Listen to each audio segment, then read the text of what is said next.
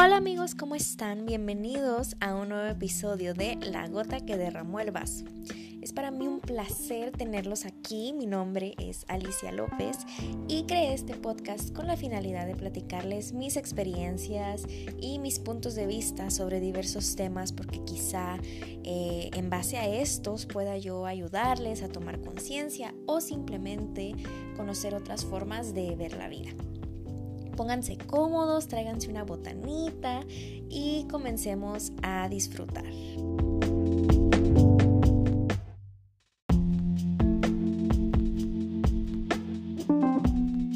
En este primer episodio quiero hablar sobre una plataforma que ha estado latente durante décadas pero que en los últimos años ha tomado más fuerza, ya sea por distintas polémicas o porque de verdad es una plataforma que empodera a la mujer en todos los aspectos.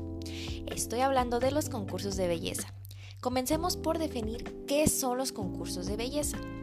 Un concurso de belleza o certamen de belleza es un concurso que tradicionalmente se ha centrado en juzgar y clasificar el atractivo físico de los participantes, aunque la mayoría de los certámenes han evolucionado para incorporar también rasgos de personalidad, inteligencia, talento y respuestas a las preguntas de los jueces como criterios juzgados.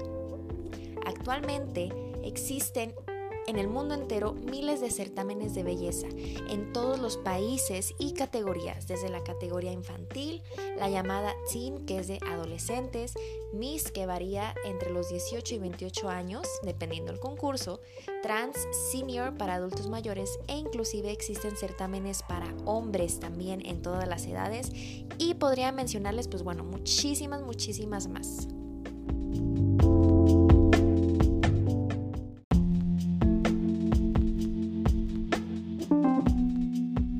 Emociona poder decirles que el día de hoy les estaré hablando un poco de mi experiencia en este rubro.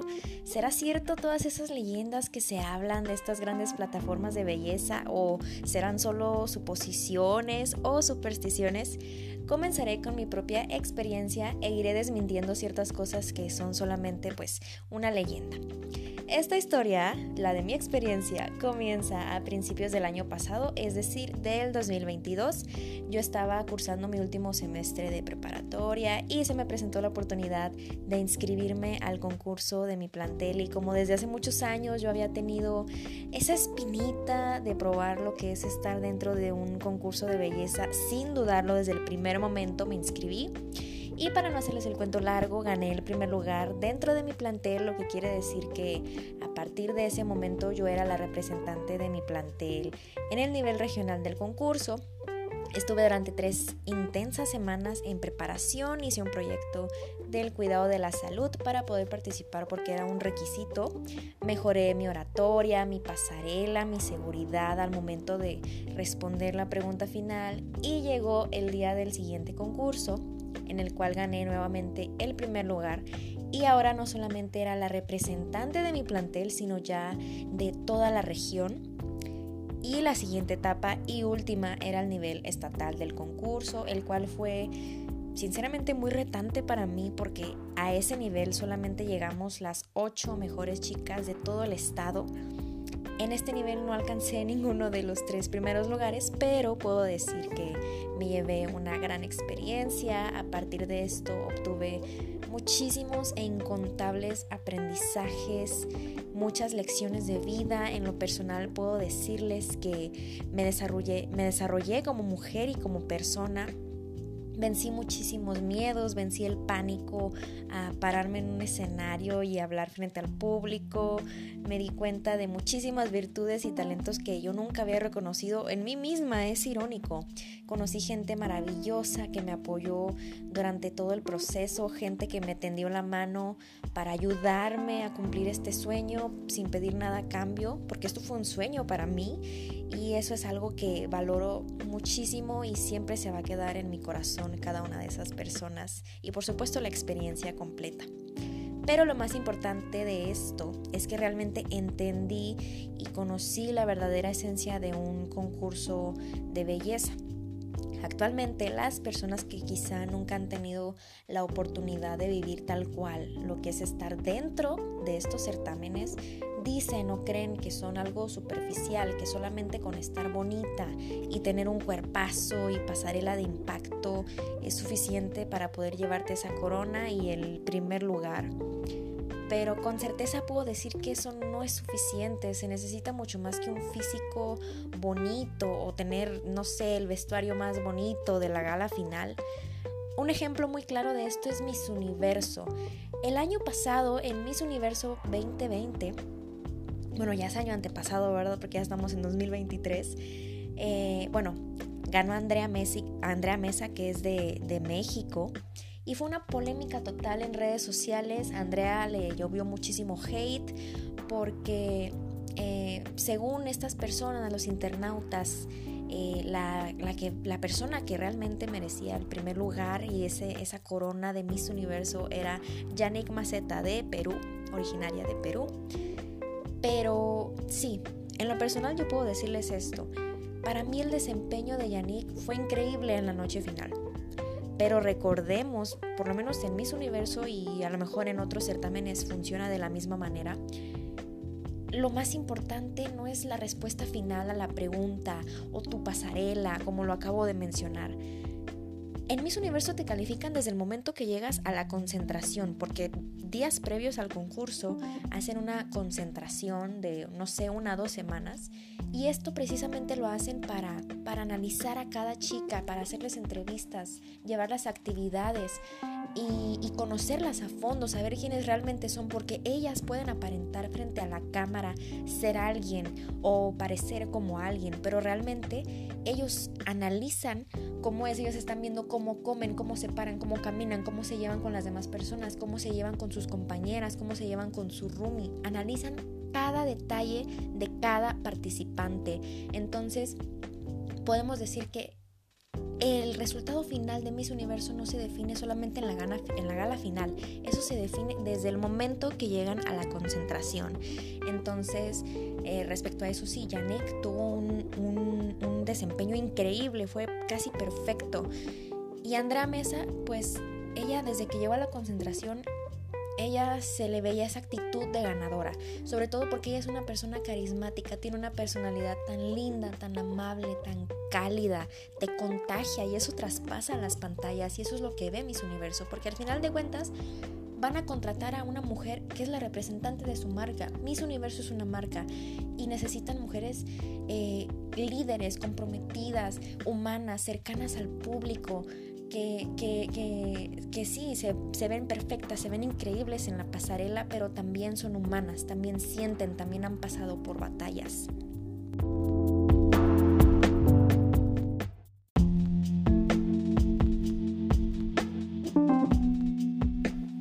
Otro claro ejemplo de que no es necesario ser perfecta para ganar un concurso de belleza, por lo menos en la actualidad, porque antiguamente los concursos de belleza eran muy diferentes eh, es la reina saliente de Miss Universo, volvemos a Miss Universo, Harna Sandhu, originaria de India, Miss Universo 2021, que este próximo 14 de enero estará coronando a la sucesora, que ya queremos saber, todos los que somos fanáticos de los concursos de belleza, ya queremos saber quién va a ganar esta tan anhelada corona de Miss Universo. Pues bueno, regresando al tema de Harnas, a ella le llovió muchísimo hate porque meses después de que fue coronada como Miss Universo, ella pues empezó a subir de peso y las críticas pues fueron muy crueles. Los haters estaban pero que si con todo, que si gorda, que si se ve fea, que si ella no merecía la corona, lo merecía la del otro país. Total, a la gente nunca se le va a tener contenta. Entonces, pues bueno, a Harnaz le llovió muchísimo hate, pero lo que me encanta de ella es que ha demostrado que no se necesita ser físicamente perfecta para lograr tus objetivos y tus metas y para lograr ser una Miss Universo. Me encanta que ella ha roto estos cánones, estos estereotipos que se han quedado tan arraigados, porque tristemente en la sociedad, como te ven, te juzgan. Si te ven bonita, te tratan bonito. Si te ven feo, te tratan feo. Y pues bueno, para mí Harnas es una persona de admirar, porque vaya que admirar ese, este, perdón, que aguantar ese tipo de comentarios, pues no es nada fácil. Y, pues sí, evidentemente, este, pues los concursos de belleza han, han, han, ido evolucionando, porque como lo mencioné en la definición de lo que es un concurso de belleza, antiguamente en sus inicios se basaban solamente en el físico, pero los tiempos han cambiado. Ahora debes demostrar que eres más que un cuerpo, que una cara linda. Debes demostrar que puedes ser líder, que puedes hacer un cambio positivo en la sociedad, usar esa corona y esa influencia que te da estar participando en esto para hacer conciencia en la gente, tocar sus corazones, ayudar a quien más lo necesita, estas causas sociales que necesitan una solución urgentemente, porque ¿de qué te sirve obtener ese anhelado primer lugar y portar una corona en tu cabeza si no la vas a utilizar para hacer un bien a alguien? Entonces solamente sería un adorno vacío. Al final puedes obtener el primer lugar y portar la corona en tu cabeza, pero eso es temporal. Solamente te dura un año o lo que dure tu reinado y al año siguiente esa corona y ese título pasa a otra chica, pero ¿con qué es con lo que te vas a quedar? Te quedas con la experiencia y el crecimiento y la madurez que obtienes y los aprendizajes, así que debes valorar más eso y no solamente el glamour de ser una Miss y mira, tengo una corona en mi cabeza y soy bonita. O sea, eso no es lo más importante. Yo le di significado a mi corona. Yo, bueno, puedo decir que a lo mejor el nivel estatal no fue lo que yo esperaba, sinceramente. No terminó como yo quería que terminara.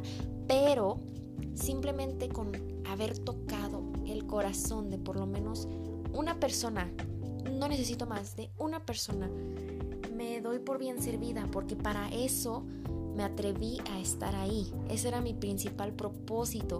Además de que también lo utilicé para crecer yo misma, para empoderarme a mí misma, esta palabra que usamos mucho últimamente. Así que yo considero, y hablo desde mi propia experiencia, que los concursos sí empoderan, pero solamente si tú te quieres empoderar. ¿A qué me estoy refiriendo? Bueno, tienen aspectos muy positivos, pero como todo en la vida, también tienen su lado malo, o bueno, no tan bueno, por decirlo de alguna manera, pero no todo es color de rosa, desafortunadamente los certámenes se prestan mucho a que sucedan eh, fraudes o corrupción, a que gane la que pague más o la que tenga más contactos de poder, además de que también se han prestado desafortunadamente para la trata de personas o el abuso sexual.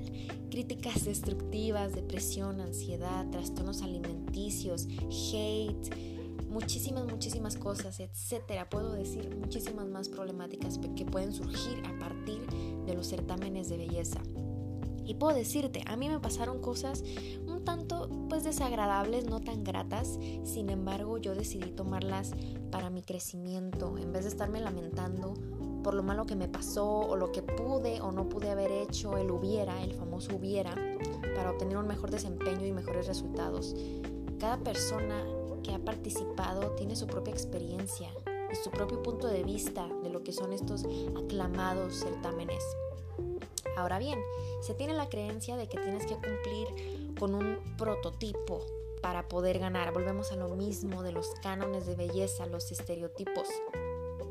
Pero yo considero que si eres tú misma, si confías en ti en tus habilidades y sobre todo si te enfocas en disfrutarlo y vivir el aquí y el ahora sin pensar si vas a ganar o si lo hice bien o si las otras lo están haciendo mejor que yo, o sea, sin obsesionarte con esa idea de ganar, puedes llegar muy lejos y esto aplica no solamente en los concursos de belleza, también en la vida. Sí es muy bonito ganar el primer lugar y obtener ese reconocimiento de toda la gente y los aplausos y todo, pero muchas veces puedes no ganar o simplemente ni siquiera clasificar. Y eso no significa que no tengas cualidades o que seas una persona fracasada, simplemente pues hay cosas que no son para nosotros, porque como dice un buen dicho que he escuchado muchas veces, cuando algo es para ti, ni aunque te quites, y cuando algo no es para ti, ni aunque te pongas. Así es que si tienes pensado entrar en este mundo de la belleza y los certámenes, ten en cuenta que así como podrías ganar, podrías no ganar, pero eso no depende de ti. A veces puedes ser la o el más preparado o preparada porque bueno, no te van a elegir a ti como ganador, ya sea por, por intereses de la organización que es dueña del certamen, por problemas políticos, sociales, fraudes y un sinnúmero de situaciones que muchas veces no están dentro de nuestro control. Pero yo creo que no debes sentirte perdedor o fracasado, al contrario, debes sentirte ganador porque llegar hasta ahí, tan siquiera al haberte atrevido y vencer esos miedos y decir, ¿sabes qué? Me voy a salir de mi zona de confort y lo voy a intentar, con eso ya eres ganador. Entonces, este, solo debes concentrarte en ti y en hacer lo mejor posible. Y si no ganas el primer lugar, no pasa absolutamente nada.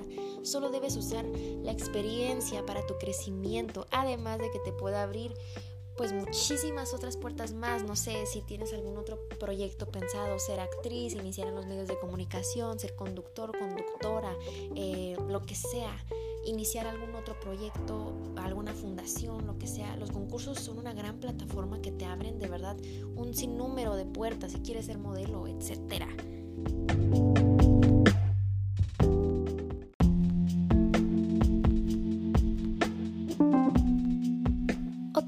Se tiene acerca de los certámenes es que es algo banal, que es muy fácil hacerlo o que no tiene la gran ciencia, pero yo que lo viví y sobre todo que lo he visto de cerca, puedo decir que no es nada fácil y no cualquier persona puede lograr si quiere intentarlo. Detrás de estas enormes plataformas se encuentra un gran equipo trabajando ya sea en producción, patrocinadores, coaches, directores municipales, estatales o nacionales, dependiendo del nivel del concurso. Además de que cada persona que está participando, porque recordemos que ya no solamente son concursos de y para mujeres, hace un gran esfuerzo físico, mental y económico, porque detrás de cada reina o rey de belleza hay un gran camino de preparación, de cansancio, de estrés, de presión, de lágrimas, satisfacciones, desilusiones, y cada persona tiene una historia de vida. Además de que están ahí por un propósito. Algunos cuantos, su propósito es hacerse famosos y aprovechar el foco que da los certámenes, pero otros tienen la clara intención de usar estas plataformas para darle visibilidad a distintas problemáticas sociales, además de ponerles una solución. Así que para mí, que lo viví y que lo he visto de cerca con otras personas, puedo decir que es algo admirable tan siquiera atreverse a hacerlo. Porque lo digo muy en serio, ¿eh? No cualquiera puede y sobre todo no cualquiera puede hacerlo tan bien. Hace tiempo, si no me equivoco, fue durante la pandemia, sucedió que una diputada quería erradicar o terminar por completo con los concursos de belleza a través de una ley, porque supuestamente los concursos de belleza, eh, digamos que generan violencia simbólica hacia la mujer, además de que la discrimina y no sé cuántas cosas. Eh, muchísimas reinas y ex reinas de belleza se unieron para alzar la voz y hablar de sus propias experiencias, así como yo estoy hablando de la mía, dentro de estos concursos y todas coincidían en algo en particular. Todas mencionaron que los concursos, más allá de hacer daño o destruir a las mujeres, las empodera y ahora yo que tuve ese enorme privilegio de vivir un concurso, puedo decir que coincido con todas ellas también. Los concursos sí empoderan. Si bien no son perfectos, no todo es bonito y tienen su lado no tan agradable, creo que son más beneficiosos que dañinos. Solo depende de ti usarlos para crecer y desarrollarte y abrirte puertas en distintas facetas profesionales o simplemente abrirte puertas en la vida y usar esas cosas no tan buenas también para crecer y aprender y saber qué permitir y qué no. Pero bueno, ¿tú qué opinas? ¿Los concursos deben ser eliminados? ¿Empoderan o discriminan a las mujeres? ¿Te atreverías a participar en alguno de ellos? Cuéntame a través de mi cuenta de Instagram que es logo.aliciaa. Sígueme y también cuéntame si te gustó el tema de hoy y también puedes sugerirme los siguientes temas para este podcast. Fue un honor haber iniciado esta idea que tenía desde hace tiempo y haber estado aquí platicando acerca de mi experiencia y, y del lado bueno y malo de los certámenes de belleza, no solamente en México, sino en el mundo. Mi nombre es Alicia López y esto fue el episodio número uno de La gota que derramó el vaso. Hasta la próxima.